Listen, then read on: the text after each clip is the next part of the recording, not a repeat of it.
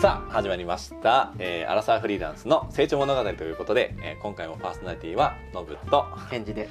2人でお送りさせていただければと思います、よろしくお願いします。よろしくお願いします。はい。えーっとちょっとあの僕の方からちょっとトピックスというか、おちょっとニュースがありましてなんでなんだ。あのウーバーイーツよく使うんですけど、うん。実はウーバーイーツパスっていうのがありまして、ウーバーイーツパス？はい、あのうウーバーイーツのうんまあ皆さん結構利用されてる方もいらっしゃると思うんですけど、あのウーバーイーツのそのパスを買うと、うんえっと980円でうん。あの配送料が1ヶ月無料みたいなうん。やつがあるんですよ。うんまあま前々からその制度はあったんですけど、でだからまあ5回ぐらい月に5回利用するんだったら、まあそっちの方がお得かなみたいな。やつがあって。でそれが今回498円に値下げされたんですよ。ということは、うん。あの毎月500円で、うそのた頼んだら、うんまあ、その配送料無料で、あ無料というか、まあえっと500円以上は配送料かかんないっていう,、いう制度なんだけど、ええ。あのそれでねちょっと俺思っちゃったのがあの絶対これスーパーの需要が高まるなと思って、うん。あのだってスーパーでさ、うん500円払毎月500円払って、スーパーで買ってくるなんか重たい牛乳とか、あのそういうなんかそのトイレットペーパーとか、うんその辺を全部ウーバーイーツに任せちゃったらもう買い物を買い物すらしする必要がないというか、なるほどね。うん。食材とかもう買うやつ決まってたりとか、うん。今晩はこれ作るとか。う。いうの決まったりとかしたらもうそれ全部声優とかでえっとウーバーイーツってピッピッピッなて頼んで。やったら超楽じゃんと思って確かにあとお水とか買ってる人いるでしょ買うね。お水なんか今までコンビニとかだったらウーバーイーツあったんだけど、うん声優とかでもお水買ったらその方が安いからさ確かに。それでねもうバンバン頼んであのやったらめちゃめちゃウーバーイーツ儲かるやんと思ってな。そっか。であの利用者の人も500円でそのだってお使いをさうん代行で来てくれるんだったらめっちゃいいじゃんと思って十分ってかむしろ全然安いよね。ね好きでそれだったら。他のさ多分そういう代行会社とか、マジ潰れるんじゃないかなと思って確かに。潰しにかかってきたよね確かに。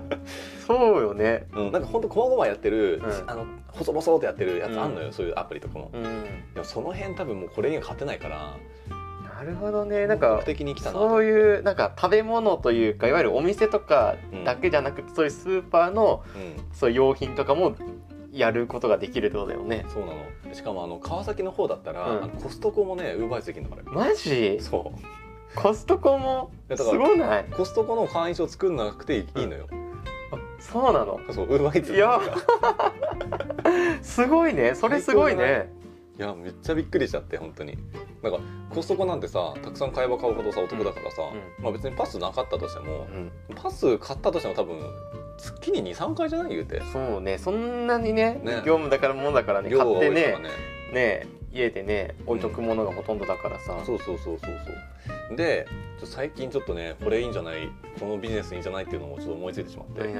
ゴーストレストランってあるじゃん。ゴーストレストランある。あので一つの場所をさうん。借りて、うん。でいろんなお店とかシェフが借りてうん使っていくみたいなねあそうそうそう。ゴーストレスで多分ねう飲食店を出すよりもウーバーイーツに登録する方が、うん。多分ね簡単だと思うのよ、おおなるほどね。うん、別に飲食許可証とか多分いらないと思うんだよね、うん。だから普通にパッと出して、うん。でお店の従業員雇ってでなんかコストコの近くとかにやったらさ、コストコからさウーバーイーツで食材も買ってきてでそれでそこの日に調理して、うん。でやったらさめちゃめちゃ儲かんじゃねえと思って。どなるほどね。うん。確かに確かに維持費もそんなかからんしね。そうそうそうそう。ゴーストレストランだったらぐらいだからね、うん。だからそれめっちゃええと思って。うん。やろうかなと思ったけど、あのもう俺整体があったわと思って。こっちに時間割いちゃったらさ整体のお客さんマジで時間取れなくなっちゃうからさ。そうね。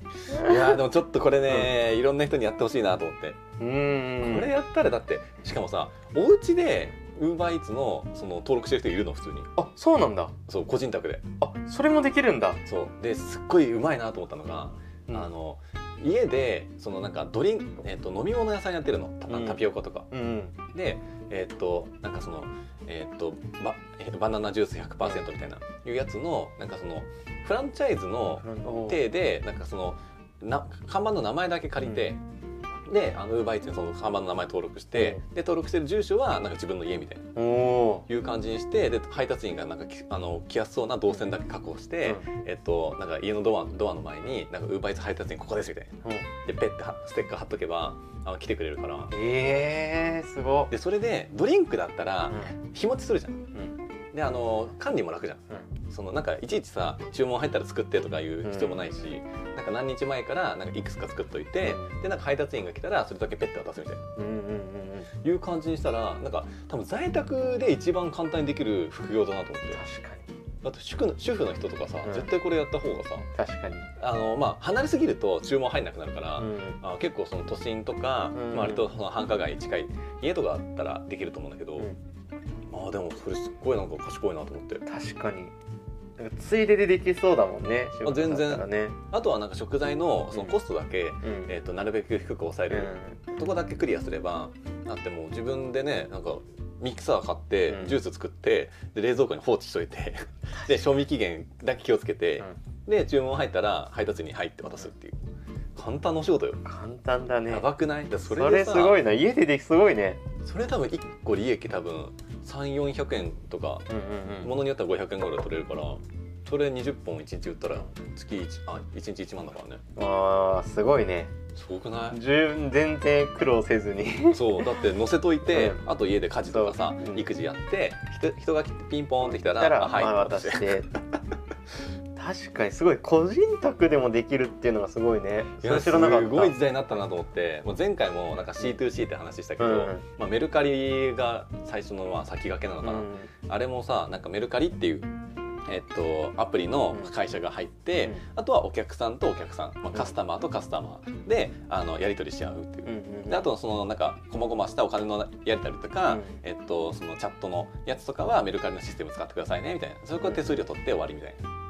いう感じだったりするからさやっぱ今の時代やっぱりお客さんとお客さんの間でつながるというか、やっぱなんかみんな個人事業主的なうん立ち位置になって、うん。仮初めだけど。うん。でなんか個人間でなんかやり取りするっていうスタイルがもうなんか主体になってきてんだなと思って、そうね。うん、であればなんかそういう形のさ、働き方っていうのか分かんないけど、うん。うんなんかうまいことさ、うん。あのそういう仕組み作りしたらさ、うん。いけるなっていうのと俺もワンチャン多分来今年、うん。ワンチャン引っ越すから、うん。それでなんかその割と都心部というか、ちょっとあの栄えてる方に行ったら、それやったらめっちゃいいじゃんと思って。それできるよね。絶対できるよ。超楽な在宅ワークみたいな、うん。スキルも必要ないしね。うんうんうん。めっちゃいいよね。いやすごいね。ウーバーイーツの可能性すごいね。全然知らなかった可能性をよ見てしまった本当に。いやこれはねすっごいやと思って。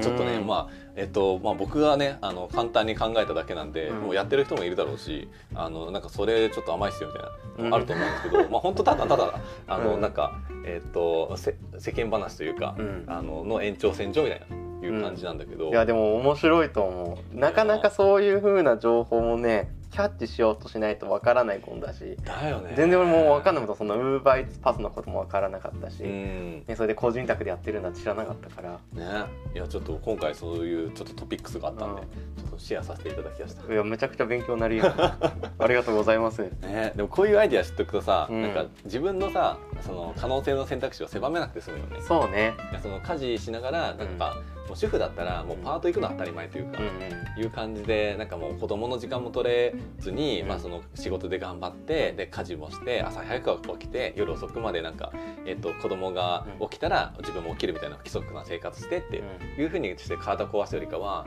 なんかそういう働き方の方がねなんか子供に対してもめちゃめちゃいい影響だろうし。そうだね。多分自分の心がねある程度こう安定するからうん、それが多分子供にも知らぬ間にというかね空気感で伝わっていくだろうしね。そうだよね。おお母さんが楽しいとか、うん。なんかそういう風な感情を抱いてると多分家庭の雰囲気も良くなるしね、うんうんお子さんもお父さんもしっかり。そうだよね。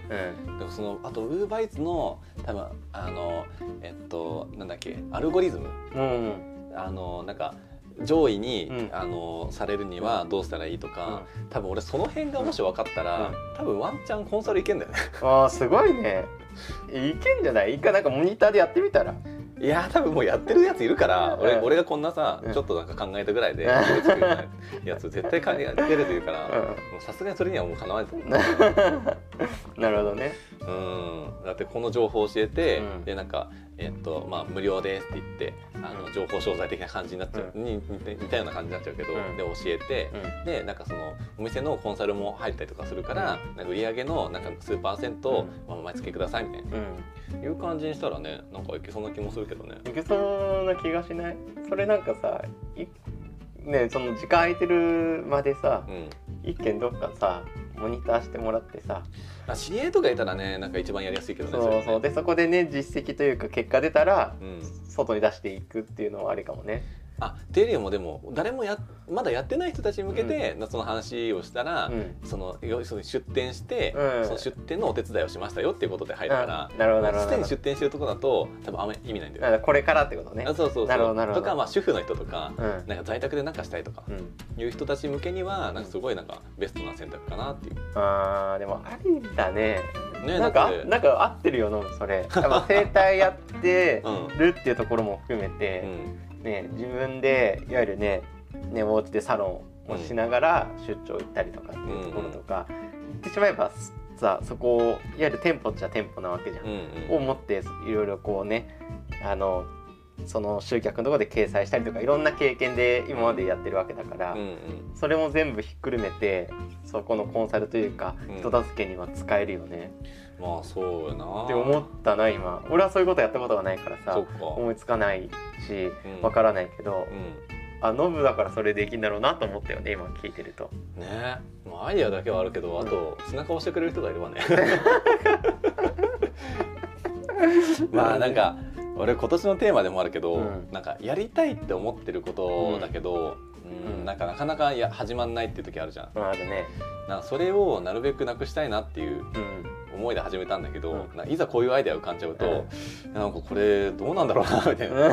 尻込みしちゃうなと思って普通に、う んなるほどね。うん、なんか俺もそういう経験がないからさ、うん。一回でもそういう経験があったら、うん。全然バンバンチャレンジするってなるけど、うん。それをなんかねサポートというか、どういう道筋でやってったら、うん。そのある程度形になるのかみたいうん。なのまでイメージができないから、その辺なんかイメージさせてくれる人がいたらいいなっていうまあそれがちょっと今年の目標かもしれない。もしかしもしかしたら。なんかもう多分それ多分もしかして思ってたりねして今ま今すぐじゃないにしても、うん。多分それにも模範になるようなうん模倣できるような人がもしかしたら現れるかもしれないよね。ね。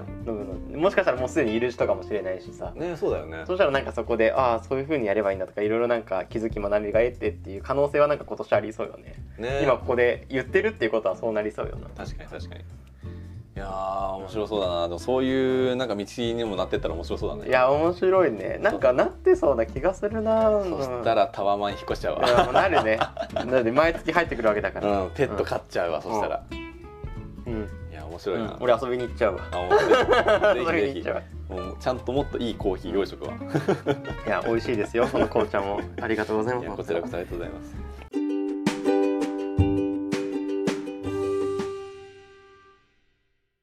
ということで、はい。まあ、ちょっと長く前置きが長くなっちゃいましたが、はい。まあちょっとテーマに移ろうかなと思はい。います。本日のテーマは何ですか？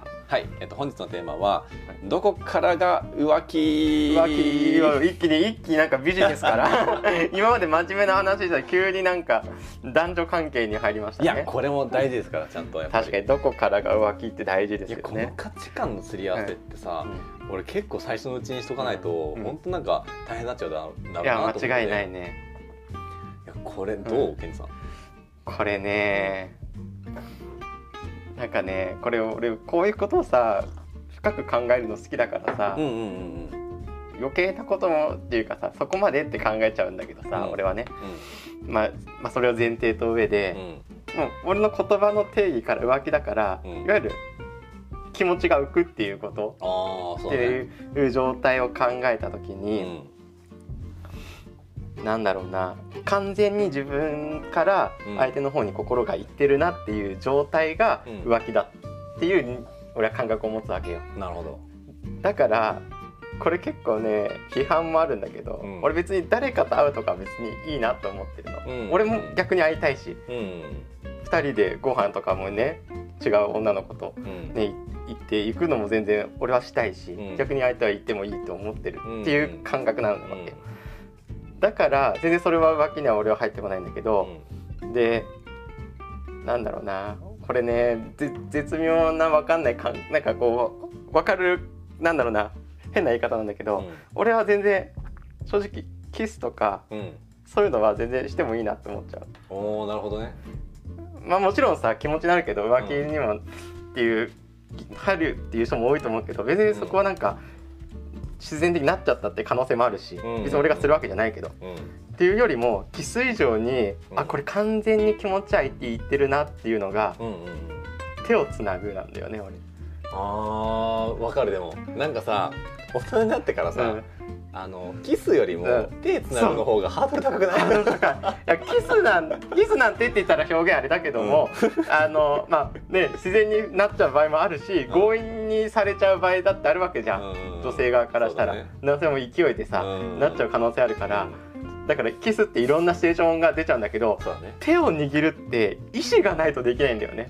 あー確かに。あの男性はもちろんそうだけど、うん。女性側も別に手をやったら嫌だったら離せばいいだけで、うん。でもそれを返すっていうのは、うん。キス以上にとなんだろうなおもなんかおお重たいと思うの思いが。うんうんうん。手をつななぐって。わかる。もう好きというかこの人安心って思わないと手って絶対つながないと思うから。うん。だから俺そういう状況だから手をこうつなぐって歩いてるとかってなったらもう完全に浮気だなっていう。いやまだ学生の人はねはって思うかもしれないけどマジでそうなのよ。マジで20そうよね。代後半になってきたらキスよりも手つなぐの方が難しい。難しいよね。いやでもよかった。ありがとうね。俺この話がしたくてテーマ書いたの。あなるほどね。そういうことね。そう。いやこれはねでも大事かもしれない。いや手つなぐはマジでねちょっと勇気いるよね、手つなぐは結構大きいんだよね。うなんか見えない思いを感じちゃうあー手をつないでるっていう状況が、うんそうだね。うん。いや確かにな。あじゃあ浮気はキスとかは平気だけど、うん。その手つなぐが、まあ、浮気のボーダーラインっていう感じ、もうもう俺は多分あの気持ちがいってるなっていう認識ないから、うん。あもういいわってなっちゃうね。じゃああれはあの体を重ねるあの後輩みたいな、あの後輩行為はどうなんですか？あちょめちょめするやつね、はうんまあでもそでもそこもさでもあれもさだってもうぶっちゃけさ流れでとかさ、流れとか仕切られてとかさ、うん。いう感じの流れじゃん、うん。あれはどうなのだからあれだからでもそれはやっぱ浮気になるのかな。あその難しいよな。その後輩中にうん。手つないでるのは、うん。それはもうダメだろ。それはもうダメだろ。それはもうだそれはもうダメだろあてか多分そこだろうな。うん。多分手つない多分うん。思いわかんない。その状況もわかんないし見えないですけどもう、んイメージとして、うん。もうそこに思いっきり楽しんでるのであればもう浮気だよね完全にね。あー。あじゃあ単純になんかもう体のお付き合いみたいな、うん。いう感じの割り切ってたら、まあ、割り切ってたらそのいや実はなんかそのうんケニーさんじゃ満足できなくてみたいな感じで言われちゃって、うん。まあショックとかあダブルショックみたいなダ感じだけどブルショック。それはショックだよそれはショックででもなんかまあえっとなんか本当にうん。さっぱりしてるみたいな、うん。うん。あのまあ誰からどこから誰から見てもその子本当にさっぱりしてて、うん。なんか目的と手段みたいな。もうちゃんと分かれてる。うん。いうぐらいのうん。サバッとしてる感じの人だったらどう、うん。サバッとしてたらう、んまあ別にいいかなって思うかな。あまあ、まあ浮気っていうこれね結構ね難しいけどね気持ちは揺らいでケンさんの彼女っていうステータスも大事にしてるしそそっちの思いも大事にしてるけどただただ体がなんかもうめちゃめちゃなんかもう強くて、それでなんかもうえーっとこっちでなんかもう発散だけしてるみたいな、うん。ねすごくねやっぱね男性脳だからさ、うん。そっち考えちゃうけど、うん。でどうしてもねあのなんかその体をね他の人と重ねるって言われると、うん。って気持ちになるから、多分関係値的にはうん。多分恋人だったら全然俺 OK あー恋人だったらっていうのはえっとケンさんとその恋人状態ってこと？恋人状態だったら OK 多分結婚ってするってなると話は多分違ってくるかなっていう。ね、恋人同士だったらあ全然いいよっていうふうに俺は言っちゃう。ああそうなんだ。全然そういうそういうサバサバでそういう目的っていうかね。あの世のことは好きだけどそういうのだったら全然いいいいよっていうふうに思っちゃう。それは結婚とかっていうのを考えた上ってなると、うん。ちょっとそれはまた違うのかなって思っちゃうかな。結婚になって、まあ、ステータスが変わったら、うんえーっとそれはそのなんか世間体的にってこと？世間体的にというよりは、別に世間はいいんだけど、うん。家族っていうことを考えた時に、うん。あのなんだろうな。そのいわゆるねその結婚して子供ができましたってなった時に違うとこでもう子供がいるっていう状態になっちゃうと、うんうんまあ、もちろんそれが再婚とかだと話は全然別だよ。うんうん。うんだけど初めて結婚して子供お互いいない状態で違うところでも子供いるとかっていう風になっちゃったらうん。すごいいろいろややこしくなるなと思って。面倒くさくなりたくなくて俺は。それはそうだと思うけど、そこまでなんかもう下手くそにしないんじゃない？そんだけさサバッとさしてる人多分さ結構仕事できるタイプだろうまあ確かにね。さ。あのビジネスの思ってるよね。ね。うん。でもちゃんとその辺はきっちりするとは思うけどうん。さすがに面倒い面倒いなんかまあそんないろんなところで子供作るぐらいさぶ っ飛んだ人もいないだろうし。いないね、うん。まあだからそこは多分結婚ってなった時に多分そこを話し合うんだろうなと思うね。そうだね確かにね。うんえノブはどう？今のところざっくりだけどどこからが浮気？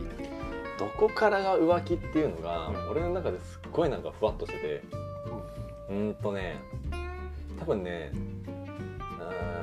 いや実際されたことないかされたことないっていうかまあ一回はされたけど、えーっと今別にされた感じがイメージがつかないの本当に、うんうんうん。本当につかなくて。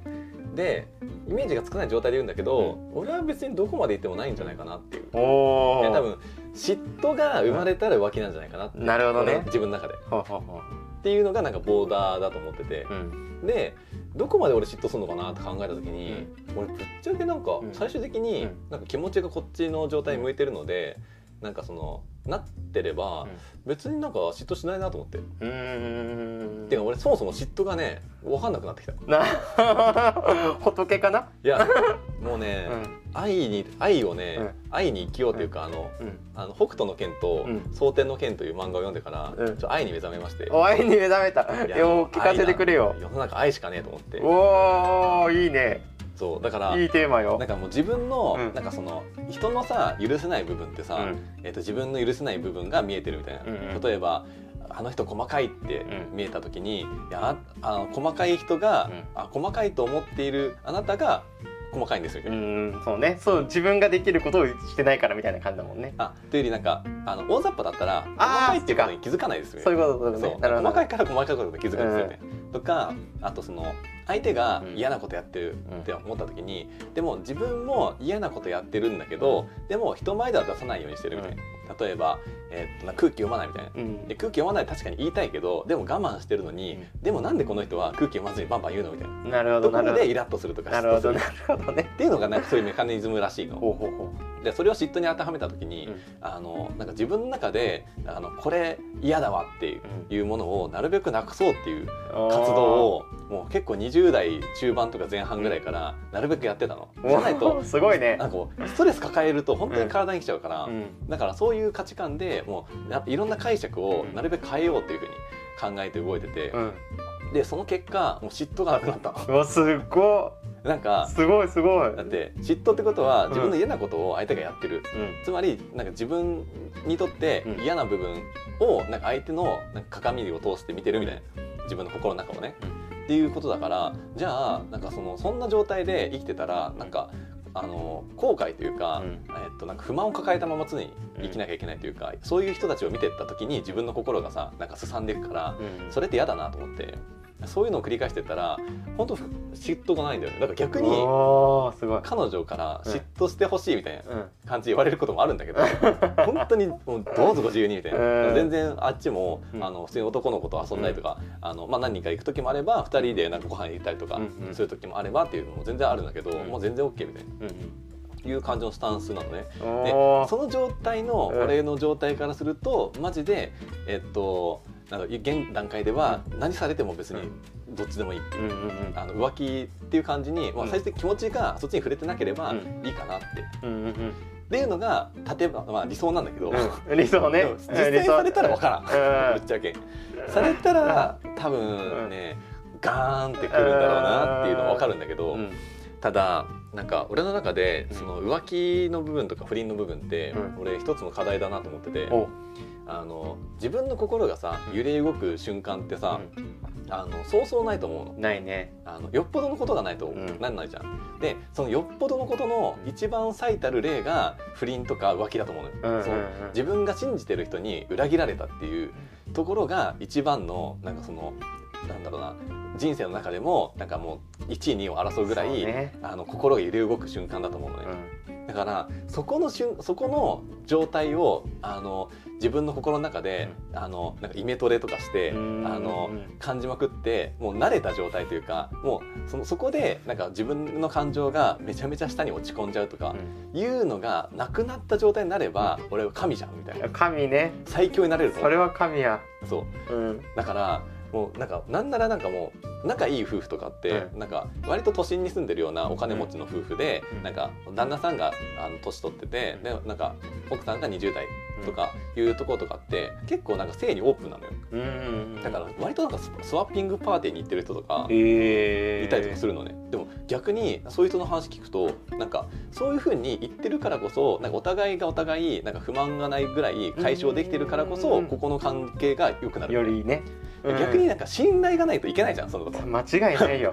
お互いが言ってるわけだもんね。そう。お互いとお互い楽しみに言ってる。言ってあじゃあまた後でねって言って別々に言うわけでしょ。そうそうそう すごいよな。だって戻ってくるって確証がないとさ、うん。無理じゃんそんな無理の無理無理無理。だから究極の俺信頼関係だと思ってる、間違いないよね。それができたらもうだって不倫とか浮気ぐらいじゃん別れる原因っていうかさ、間違いないね。あとまあお金がないとかはなるけど、まあ、それはなんかこ個々でさ解決してくださいっていう別な問題でさ、人間関係の究極ってそこだと思うんですそこねそれができる夫婦関係になれたらもう最強だなと思って。だから最強やな。そう。なんか浮気というかもう体の関係を超えてもなんかお互い「うん。あどうだったの？それ」みたいな、うん。どんな男だった？みたいな感じで言えるぐらい、もうなんかオープンな状態になったらもう最強の関係性だなと思って。最強だね。そう。だからもう俺の中で浮気っていう概念というよりかは、もうなんかえっとなんかふお互い不満に思ってることは、うん。なんかお互いオープンにして、うん。お互い済ましちゃおうみたいうんないうのがなんか究極うんだなと思ってるからちょっとそれてきちゃったけど、なぜでいいんでいいんだよ。でテーマはねそそれってなんぼだから。そう。俺の中では浮気は別にあんまほぼないかな。うん。いやいいね。今のいい。すごいよ。すごいよ。いやめちゃめちゃ思ってなんかもうすあもうそそこまでいったらもう究極というかもう究本当理想だなと思って、いやすごい。それだって実際にねしてる人たちもいるわけだからね。そうそうそうすごい関係性だよね。いやもすごいと思う。すごい信用信頼関係だなって思うもん、うなんかむしろ綺麗に見えるもん。でね。綺麗って感じるもん。ね俺もなんかそういう感性すになってから。ごい綺麗。うん。すごい凄まじいなってういうか、ん。な今まではなんかそんなの汚らしいみたいな,、ね思ってた思ってた。不誠実だなっていうふうに思ったけど、でもなんかそこまでオープンな関係になれるんだったら、なんかありかなと思って。いやありだね。なんかそれ本当になんかなんか頂上というかうん。それ以上の関係性ないよね。そこ行ったらもないと思う本当に。うそんなに信頼しててお互いを。そう。すごいな。だからまあ世間一般からもちろん離れてるのは分かってるんですよ。もちろんこれが常識ではないことぐらい分かってますよ、うんね。ただ、うん。あのなんかいろんな経験をしていろんな人の話を聞いていくうちに、うん。あのなんかこういう生き様というかこういう関係性作れたら、もうそれ以上、うん。なんかもう下に下振れすることないじゃんっていうう、ん。いうのが俺のちょっとたどり着いた極地の関係性なのかなと思って、そこに浮気とか浮気じゃないとかって、まあ、概念としてないのかなって。うんうんうん思ったんだよね。あいいあよかった。いいね。今日このテーマ話よかったね。ね。まさかあの ね俺も普通に気になってさうん。テーマ書いたけどさこんな深い話になると思わなかったわ。あよかったわこれはないってやすっごいこれ考えたのめっちゃ自分で。本当に。なんか結構ね、その浮気とは何ぞやっていうのうん。をめちゃめちゃ考えた時があって、うん。なんかもうなるべくうん。なんか不誠実でいたくないの,、うんうんあのあ特に相手に対して、うんうん相手にとってなんか自分自身の存在自体がうん。なんか不都合というか、うん。なんか面倒くさいみたいな感じで思われちゃうのがなんか申し訳ないから、うん。だからなるべくなんかそのな誠実でありたいっていううんのがテーマで自分の中であってでそこの中でやっぱりなんか浮気っていうのが、まあ、人によってか感性違ってくるからだからその辺はもう付き合う時とか、うん。付き合った後とかでもいいと思うけどもう早い段階でこの辺はねすり合わせた方がいいよね。間違いないね。うん。すっごく大事だと思う。いや本当に。だってもう俺俺みたいな人間もいれば、うん。ケンジさんみたいにちゃんとなんかねあのここまでっていうふうにえー。決めてる人もいるからさ、それはねなんか割とそのお金の価値観と同あ大事じぐらいね大事になってめちゃくると思う。くちゃ大事だね。うん。うん。いやいいこれ結構ねいいテーマだったわ。ちょっとねすり合わせてほしいよねいろんな人にね。あよかったよかった、ね。勉強になったわ。ありがとうございます。いやありがとうございます。ありがとうございます。じ じゃあ一旦ここまでが、まあ、トークテーマトークテーマにの感じで、ねえー、とじゃあ最後じゃあ,、うん。あのえっ、と、えーエンディング行く前に、うん。なんかそのケンさんがさ、うん。このさっき紹介してくれた、うん。これのちょっと話だけしてうん。エンディングに参りましょうか。ああいいですよ。はい、ちょっとそれだけお願いします。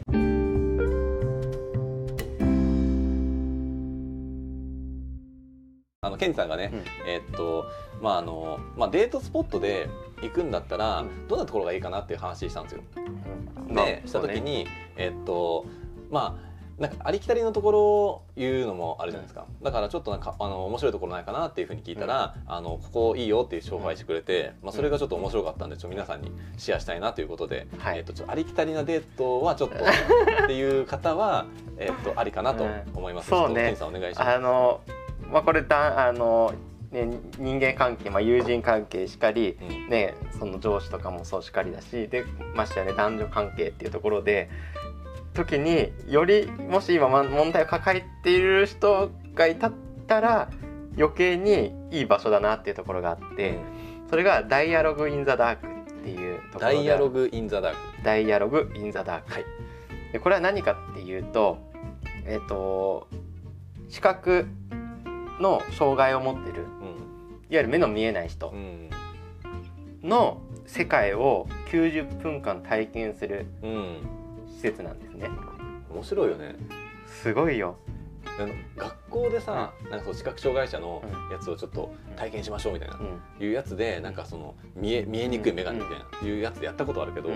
その完全に真っ暗なんだよね。完全にわかるあのあのホームページもね検索したら出てくるんですけどあの純度100%の暗闇。うんもう全く本当に何も見えない。うんうんうんうん。目を見開いても手を目の目のこの前に置いても何も見えない。うん距離感もわからない。うん。っていう本当に真っ暗な世界を90分間体験するっていう施設で、で実際にそのアテンドしてくれてるする方が、うんあの視覚障害を持ってる方なんだようん。ね。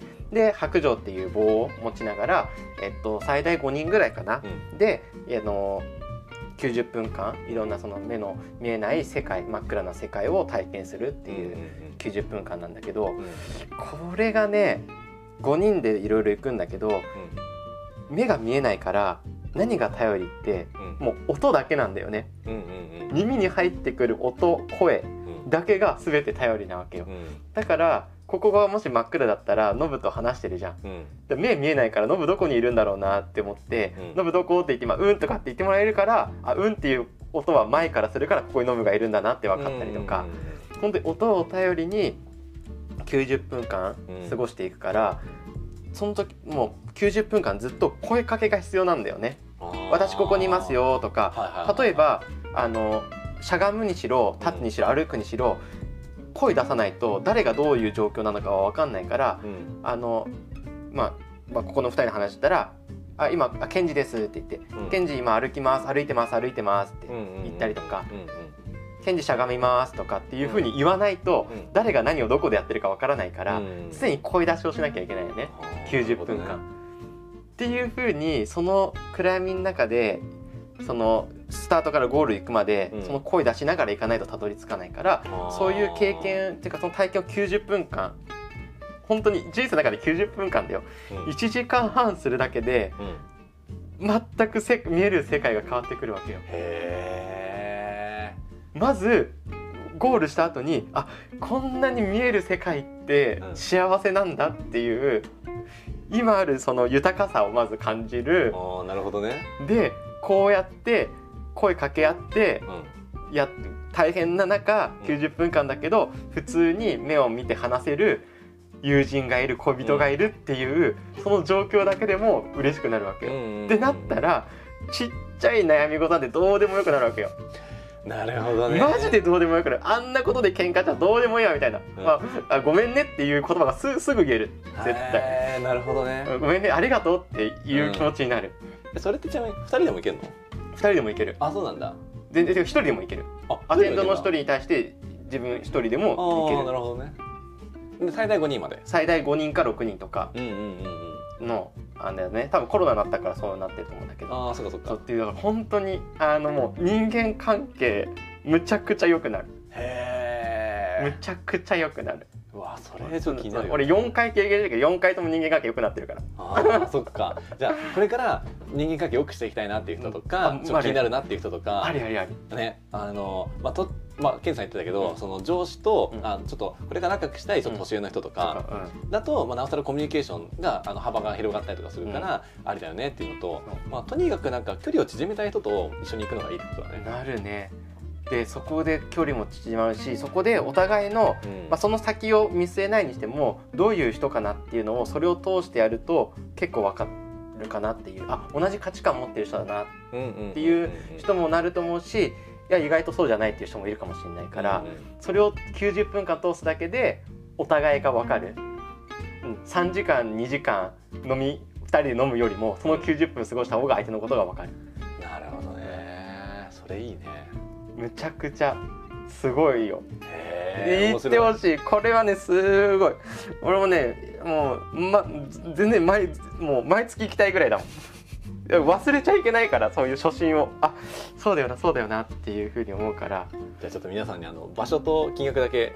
あそうね「ダイアログ・イン・ザ・ダークは」えっとまあ、いくつかあの大阪とかいろいろあるんだけど東京でねあの俺がな4回ぐらい行ってたのは、えっと、最寄り駅が浜松町と大門、うんうん。でそこから約歩いて5分ぐらいうんうんにある場所で、で90分間で、まあ、約4000円。1人4000円のそういう施設だからすごく、ねそういう人間関係もそうだしそういう体験するっていうところもそうだし、うんうん。うん、でもそういう世界があるんだなっていうところで世界も広がるし学びもそうだし人間関係もそうだしん。新しい気づきとかいろんなところも含めてうん。これはすごくいいアクティビティというかうん。体験なのかなとは思うよね。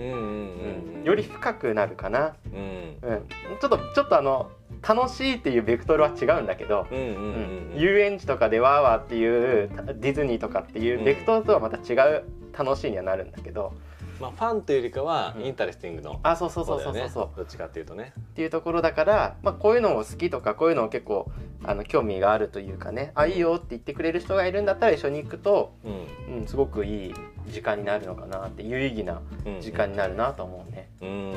まあ浜松町だったらねなんかその辺になんか周辺とかにもねうん。いろんなアクティビティもあるだろうからそうそうそうそう。あのまあそこも介してまあご飯とか食べたりとかしてまあちょうどなんかねいい一日のなんか一つのうん。なんだろうなえっとスケジュールとしてねうん。埋められたりとかもするだろうからなる90分だしいや全然ありだね。うん、ああそう。そうね熱くかかっちゃって。ねもうもう大好きすぎる俺大好きなのこれ大好きなアクティビティだから。いやあのいいね。こういうのちょっとシェアできるとね。うん。ありがとう。いやこちらこそありがとうございます。